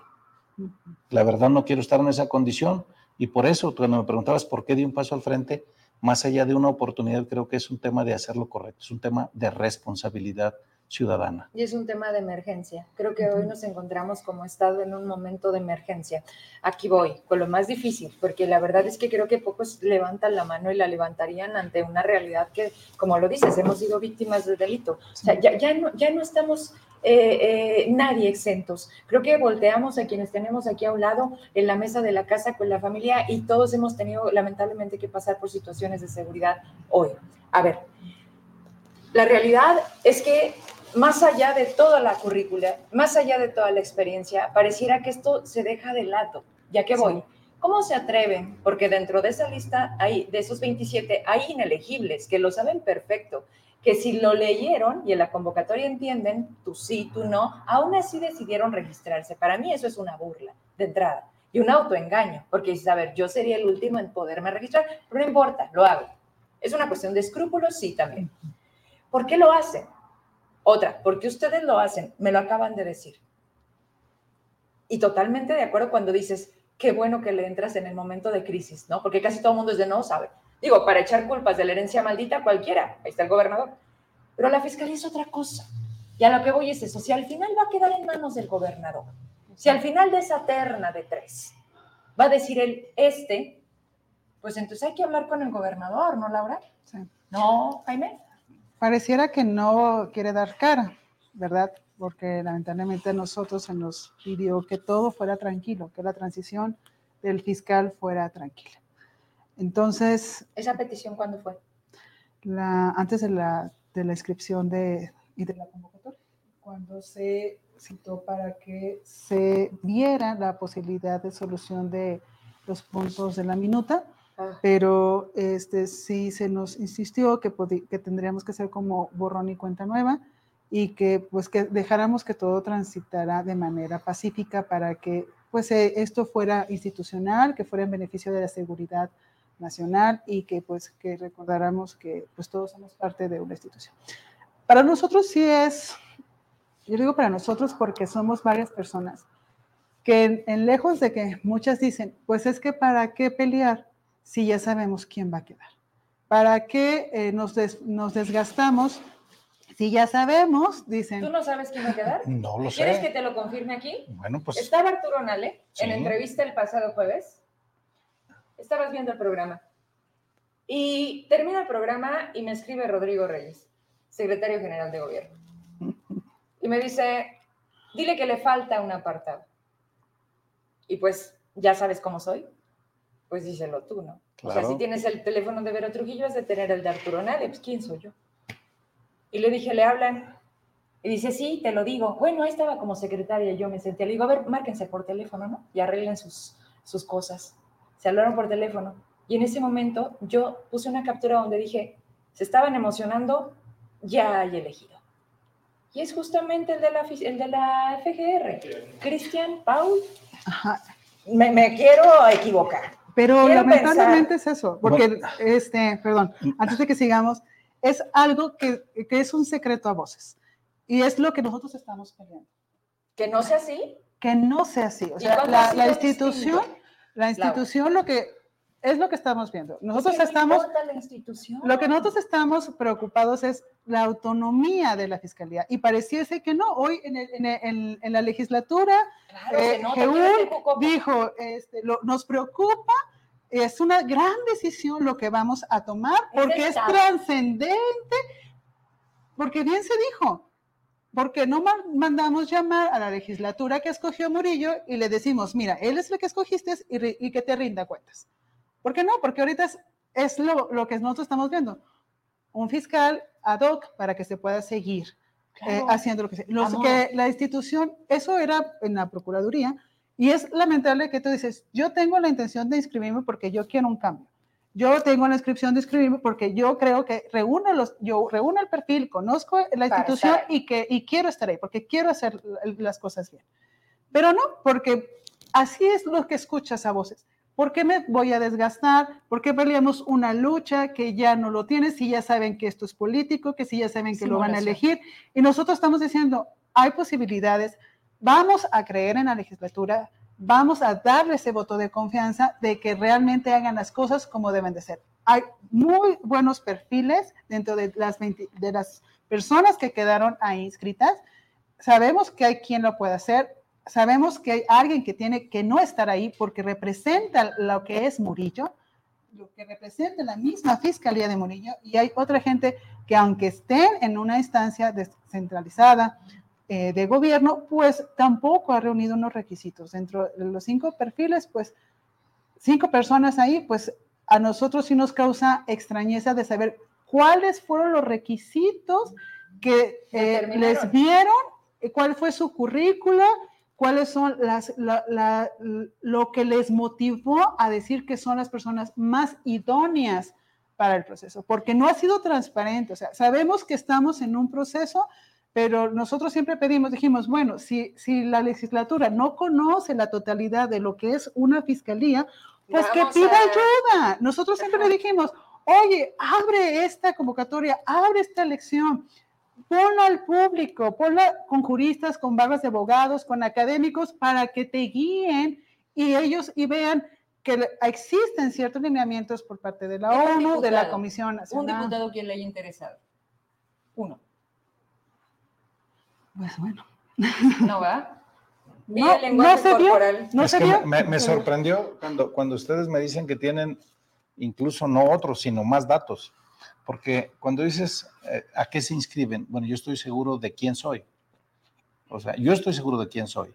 Y espero que en su momento quienes tienen que dar explicaciones, no nada más a quienes representan, que son a nosotros mismos, sino a la historia y a sus familias, tengan argumentos suficientes para poder decir en qué tomaron sus decisiones. Las decisiones son difíciles y ni siquiera a veces son buenas o malas. Las decisiones hay que tomarlas. Y si ellos están tomando una decisión que ustedes dicen ya incluso conocer, pues tendrían ellos que tener un argumento de peso válido para que así fuese. Yo sé quién soy. ¿Cuándo han salido Yo sé quién soy, sé la preparación que tengo y con mucho respeto para todos mis compañeros les podría decir a todos los que están en la lista, con mucho respeto, que no hay uno solo que tenga la experiencia ni el recorrido que tengo yo, con mucho respeto. Y bajo esa premisa estoy dando un paso al frente. Yo respeto a todos, pero de ser el caso, vamos a entrevista, vamos a un examen, vamos a un perfil de idoneidad, vamos a donde gusten. ¿Por qué razón? Porque yo sé quién soy. O sea, yo no puedo decirle a quien estudia una, una carrera profesional que no confíe en su preparación. Yo tengo que mandarle el mensaje tanto a mis hijos como a mis amigos, a, quien, nos, a quien nos ve en este caso, que la preparación te debe dar la certeza de que tú sepas quién eres. Y yo sé quién soy. Pero estamos en el lugar equivocado. Estás en el momento equivocado. Zacatecas hoy no, vaya, estamos hablando de la historia, de dejar el precedente, de que a, nuestros hijos los podamos ver de frente, de que nos digan dónde estuviste. Bueno, yo creo que esta es una un buena oportunidad. Creo que el dar la voz es como pedirle que se hiciera. Creo que debe haber mucha transparencia. Yo, yo también soy de la idea de que debería haber una, un examen más exhaustivo de las personas. ¿Por qué no lo hacemos? ¿Por qué no lo exigimos? A ver, el pueblo manda, ¿no? Ellos son nuestros representantes, ¿no? los diputados están dispuestos a escuchar, ¿no? Bueno, provoquemos esto, cambiemos las formas. Estas ya son costumbres y es, es algo tóxico. A ver, me llama la atención, tú traes aquí papeles, me imagino que los traes para el programa, no te trajiste chamba al estudio, pero algo traes ahí. Bueno, sí, como lo hicimos del conocimiento, es con base a lo que se realizó en el cateo, pues la, la personal diversas personas de la Fiscalía, pues eh, interpusimos una queja ante la Comisión de Derechos Humanos del Estado de Zacatecas, que a la fecha ya se encuentra remitida a la Comisión Nacional de Derechos Humanos con estancia o, en San Luis Potosí. Eh, se hizo del conocimiento, pues que la queja, de hecho, está presentada el primero de septiembre del año 2023. Y dentro de las personas que se nombran, pues son a los fiscales del, de la, del Ministerio, bueno, Ministerio Público de la Federación, así como a todo el personal que se encontraba, entre ellos también la queja dirigida a Fátima. Esto es lo del cateo. Sí. A ver, quiero ser bien precisa con esto, porque esto tiene nombre. Este cateo lo mandó a hacer uno de los que está registrándose y de los que parece ser el favorecido o elegido, por eso le puse fiscal carnal. Esto lo hicieron como una vil simulación, para amedrentar y para en ese momento decir, ya estuvo bueno, pónganse a trabajar y si no, aquí va a haber madrazos, porque lo subo. Que las cosas no se quieran decir y retomar, por eso les digo, y tú estuviste ahí, y yo también fui. ¿Y qué pasó cuando entrevisté al cuate que le dieron la orden? Me dijo la superioridad, y de ahí no lo saqué. Con unos ojos que casi, casi soy Verónica Trujillo, y aquí lo digo todos los días de la noche. O sea, ese es el punto. Bajo amenaza, bajo Bajo esta forma tan, tan burda que nos han demostrado, lo que sí quiero decirles es que quien determinó que se llevara a cabo el cateo es justo a esta persona que tiene toda la razón, Jaime. A ver, espérame un poquito, Vero. ¿Por qué si todavía no ha habido entrevistas y se han enterado de quiénes somos los 27?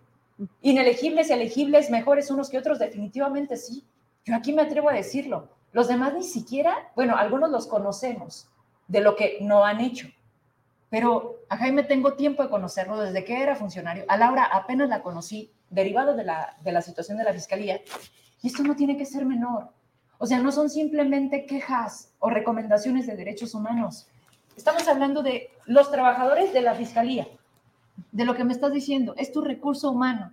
Si ustedes no están bien, ¿cómo vamos a estar nosotros? Increíble, Vero, porque de, con base a esta queja, de hecho, cuando acudimos a la Comisión de, de Derechos Humanos, Estamos en espera de que se hiciera una dictaminación por parte de psicólogos. Hemos pedido el apoyo, bueno, estamos en, propuesta de que se haga un apoyo de la UAS, porque la magnitud con la que se llevó el, el cateo trajo un daño a, la salud mental de varias personas de las que estaban ahí.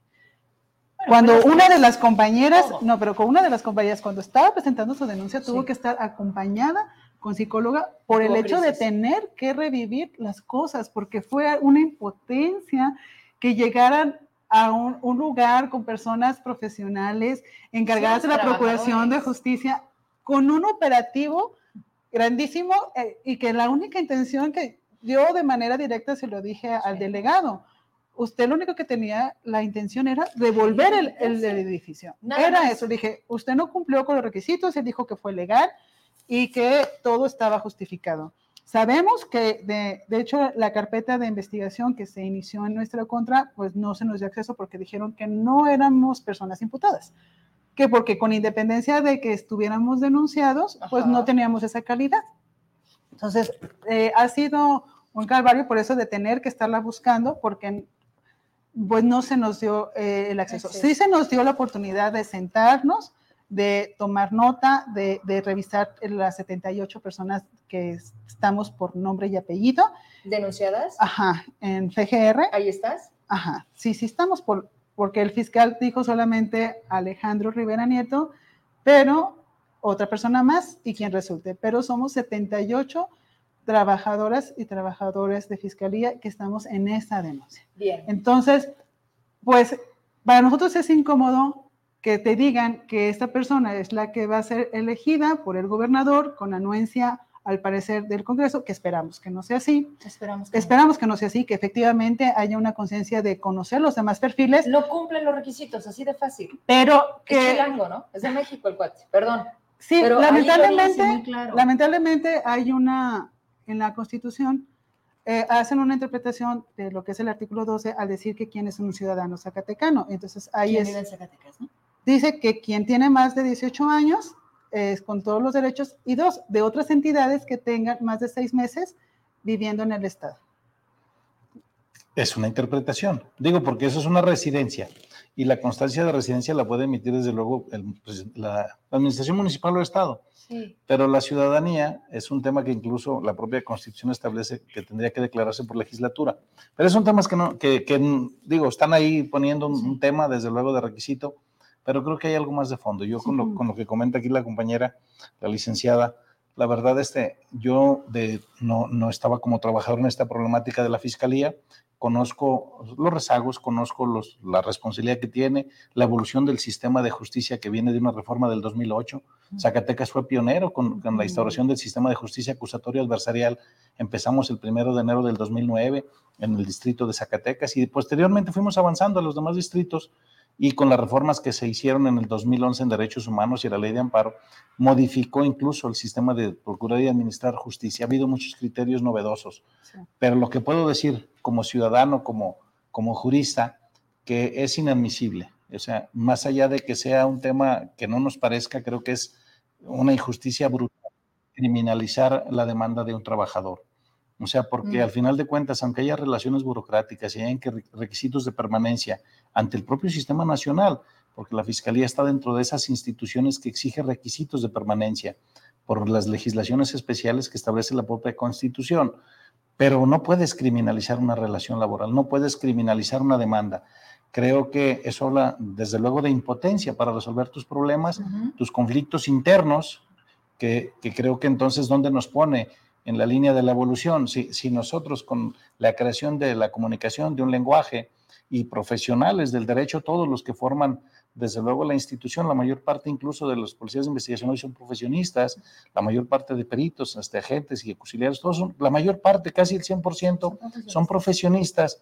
Creo que es, es inadmisible. Yo desde aquí, desde luego, repruebo la forma y el trato que se les haya otorgado, porque el buscar la mejora en tus condiciones no puede ser criminalizado, que debe ser una prioridad, porque tiene que estar bien tu personal para que puedas otorgarle un buen servicio a la gente. Y cuando digo la gente, pues son las víctimas, o sea, quien acude a la fiscalía, pues son víctimas del delito, quien acude ahí a, los servicios. Entonces tienes que tener una persona bien, obviamente en todo su entorno, tanto psicológico, emocional y económico, satisfacción profesional para otorgar un servicio. Tienes que ayudar al que ayuda.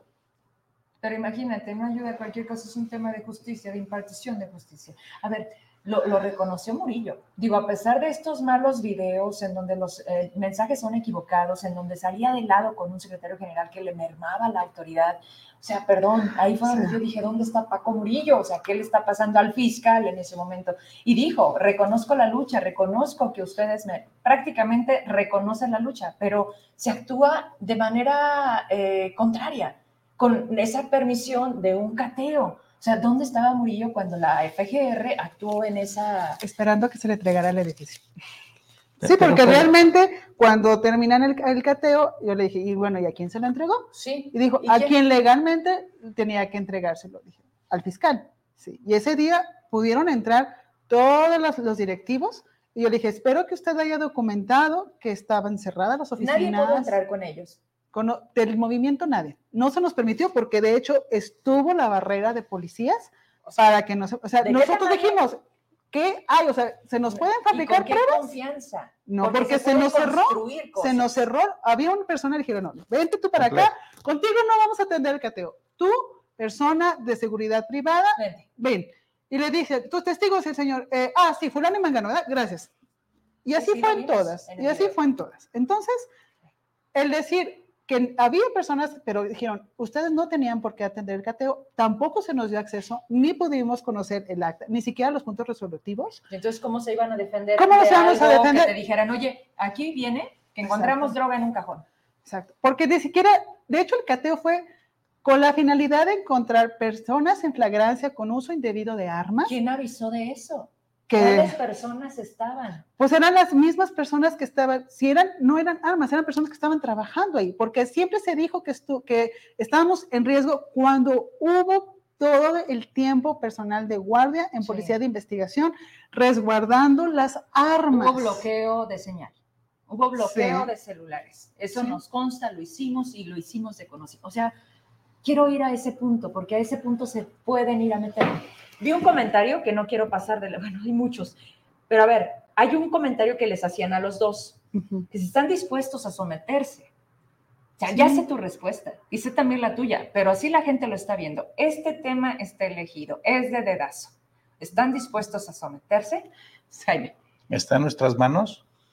Está en tus manos decidir a dónde te vas a meter con todo lo que nos están demostrando que son más allá de, de ti. O sea, tú, tú digamos, eres elegible, pero en este momento con este gobierno bajo este sistema, va a quedar, ¿tienes 99% de lealtad? Como lo pide la 4T. Tengo 99% de capacidad de lealtad y además de ética. Estorbas, Duele, ¿verdad? Pues si así lo consideran, es muy respetable la opinión, pero yo sé quién soy y sé lo que puedo hacer. Y lo que puedo hacer, aparte de que conozco lo que tengo que hacer, mencionamos aquí con la licenciada, hay gente muy valiosa en la fiscalía para hacer su trabajo. La verdad, yo tuve la oportunidad de conocerlos prácticamente a todos, a lo mejor algunos se me escapan por su, ahora sí que recién contratación, pero conozco los perfiles y conozco las personas que la conforman y hay gente muy valiosa. Estoy convencido que podría haber necesidad de algunos ajustes, algunas remociones, porque siempre es necesario, o sea, todos los cambios traen aparejado esa circunstancia de reinventar una, de, reprogramar prácticamente la forma del trabajo. Pero hay gente muy valiosa y creo que quien llegue, en este caso, tiene que destacar esa parte, desde luego rescatarla, incluso de algunos de los que se han ido, creo que ha habido gente muy valiosa que no debieron haber dejado ir porque el Estado mismo les invirtió en su preparación. O sea, yo en lo personal creo que hay zacatecanos muy valiosos y hay personal muy valioso al interior y gente que también dejaron que se fuera y que valía mucho la pena. Digo, porque los conozco personalmente. Aquí los conocimos y también dijeron, estamos al cuarto para irnos. La doctora Irma se acaba de ir justamente. Sí, de hecho es una tristeza que de la administración desde que se hizo fiscalía, se hizo una autonomía, ha sido la administración con mayor de pérdida, pérdida de personal. Efectivamente, de todas las áreas, de cuestión de periciales, de policías, de fiscales del Ministerio Público, de asistentes, facilitadoras. pues se ha repuesto. Pero con gente. Pero no, exacto. ustedes podrán ver la calidad de las audiencias. Ellos como abogados sí tenemos buena calidad, pero tendríamos mucho mejor porque ahorita son abogados. Nuestro personal está en el tribunal, nuestro personal está en defensoría pública y nuestro personal está como este, defensores privados. este personal que teníamos, con el que era fuerte la fiscalía, porque hay mucho no personal. Está donde debe de estar. Entonces, está con poder judicial, o sea, ya se fueron. Están en un crecimiento profesional y buscando desde luego mejores opciones de desarrollo profesional. Muchos de esos perfiles migraron al Poder Judicial del Estado, hoy son proyectistas, en algunos mm, casos ya están jueces, en algunos casos ya están este, buscando la posibilidad de magistraturas, en otros casos están en la Defensoría Pública y en otros casos están en la Defensoría Privada, ganándole los asuntos a las instituciones. Es a lo que me refería, que la rotación en el trabajo, en cualquier actividad en el mundo es aceptable pero tú tienes que llevar a cabo una práctica de retención del personal. Si tú le inviertes, el personal es un activo de la institución. O sea, es parte de la institución, es la vida de la institución. O sea, la institución sin el personal cualificado es un edificio, es un edificio vacío que no le va a dar ni respuesta a ninguna de la problemática que tenemos socialmente. Quien le da ese calor social, esa empatía por las víctimas del delito, son las personas que trabajan en él son a quien tienes que cuidar. Por eso yo les decía hace un ratito, es inaceptable criminalizar la demanda de mejoras en tus condiciones. Eso es, es inaceptable en cualquier parte del mundo. Vamos cerrando. Y, y más gente se fue conectando. Qué bueno que nos interesen estos temas. Qué bueno que todo tiene su lugar. Ojalá que así vayamos entendiéndolo. Y esto tiene este momento en el que no podemos perder de vista cómo se vaya a dar. En Jucopo hoy la preside Gabriela Pinedo, para que vaya entendiendo desde ahorita cómo puede ser el nivel, ¿no? Pero a ver, lo digo porque ahorita que te pregunté el nombre de un diputado, no hay uno solo que de verdad, y mira, Jehu es abogado, ¿no? Y Jehu coincidieron en la administración, pero hoy es diputado y parece que como que ya también hay cosas que se olvidan. A ver, ¿qué vamos a hacer? ¿qué, sería el siguiente proceso dentro de lo establecido? Y de no seguirse así, ¿qué van a hacer? O sea, Jaime, particularmente tú, ¿qué, qué harías ante una circunstancia que digas, es evidente que aquí no se respetaron las cosas y que, ¿a qué te vas a prestar? O simplemente vas a darte la mano y te vas a decir, híjole, sí, fue así, como me dijeron. ¿Qué vas a hacer? Bien, yo no suelo no, no creer mucho, yo pongo las cosas en duda. Sí pero hoy en día está el proceso legislativo en curso, está en manos de uno de los poderes que encabeza este Estado y tengo que guardar respeto por, por los tiempos. Soy un profesionista que me ha costado mucho tiempo formarme. Toda la gente que le ha costado la cultura del esfuerzo cumplir una tarea, terminar un curso, un diplomado, un proyecto profesional o incluso tener un trabajo y ganarse la confianza de alguien, sabe lo que representa una acción del día a día sabe lo que eso representa. Y, desde luego, yo lo que pediría antes de cualquier otra circunstancia es el respeto a todos los perfiles profesionales de mis compañeros y desde luego al mío, porque bajo qué criterio estamos haciendo una selección. Eso es un tema que yo creo que se tiene que aclarar en algún, en algún momento. ¿Por qué razón? Porque quien toma la decisión, pues tendrá que dar la explicación. Por el momento yo soy, eh, voy a esperar los tiempos, desde luego respetando la autonomía del poder y respetando ese, esa honorabilidad, como su nombre lo dice, es la honorable legislatura, la 64 o la décimo sexagésima cuarta legislatura. Esperemos este, sus resolutivos y esperemos los tiempos. al final de cuentas, creo que también la historia pone a cada quien en su lugar y, y puede ser que en este momento la historia considere que no es nuestro lugar. ¿Cuándo es ese tiempo?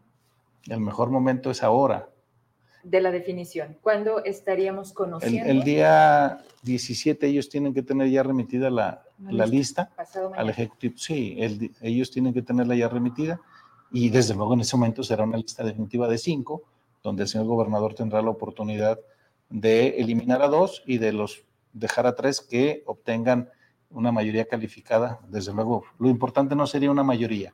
yo, yo esperaría como ciudadano que a quien decidan elegir tenga una, una unanimidad de apoyo, porque son los representantes de, o sea, tienen que ser que todos estén interesados en resolver la problemática y que tenga, que salga fuerte, que salga fortalecido. ¿Para qué?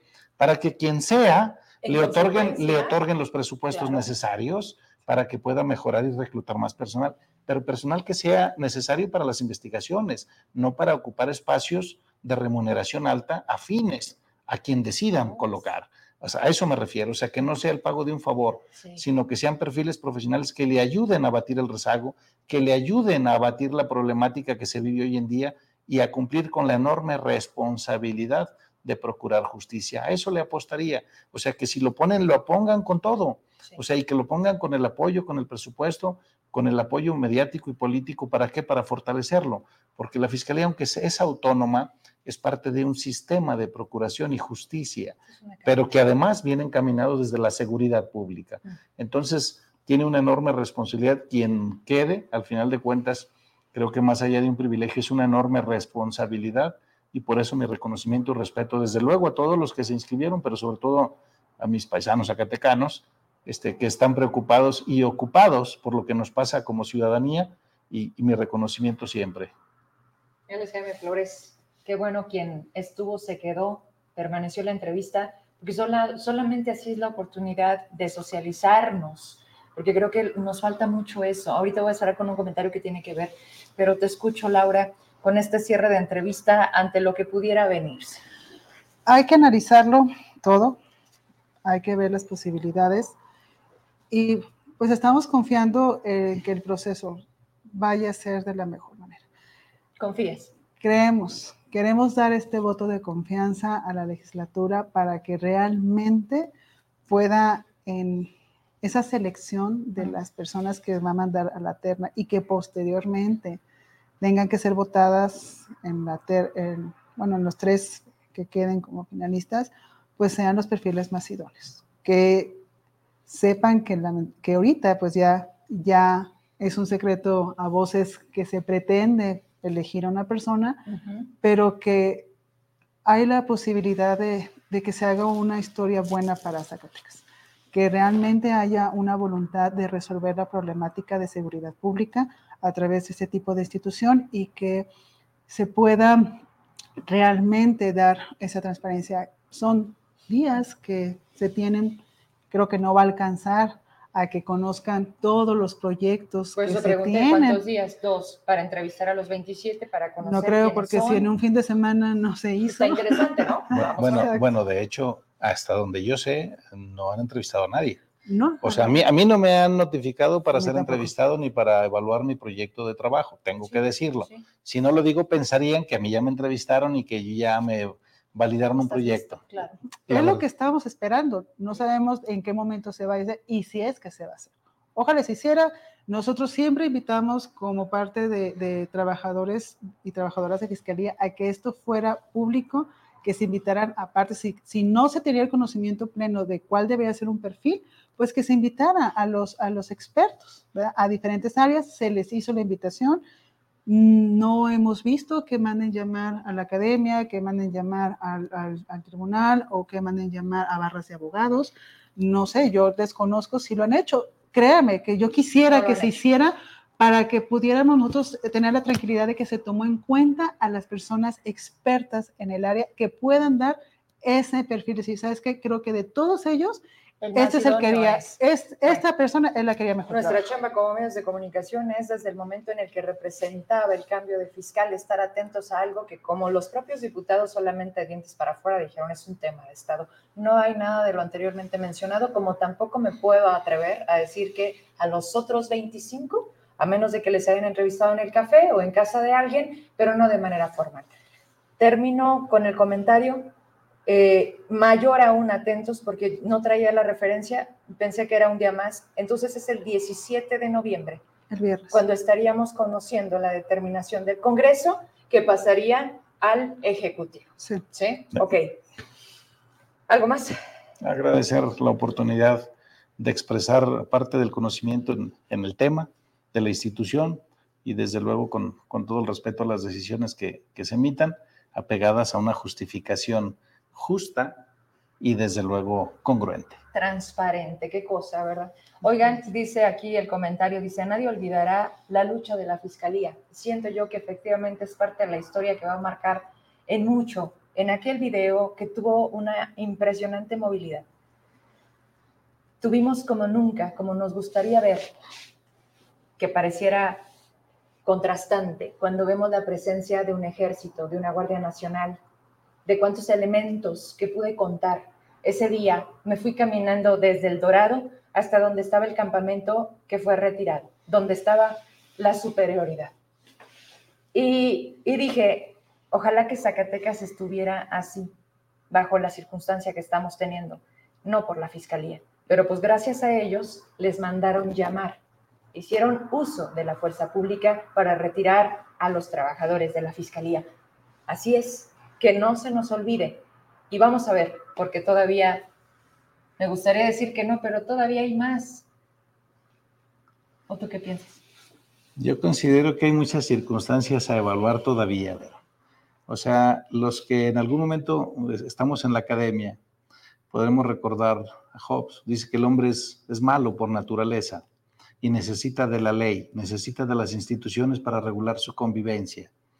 Pero también Rousseau dice que el hombre comete delitos por ignorancia y que le tienes que apostar a una culturización, a una cultura de legalidad y consecuencia para tratar de inhibir la comisión de delitos. No todo es la fuerza pública. Si todos fuéramos afines a, a, la, digamos, a la postura de Weber en relación al uso legítimo de la fuerza, uh -huh. pues entonces había más estados autoritarios. Y en ese contexto sostener un estado autoritario es muy complejo, porque viene aparejada la represión de las libertades. Hoy en día, digo, yo aprovecho y recomendaría, por ejemplo, la lectura de un libro extraordinario que es El Pasillo Estrecho.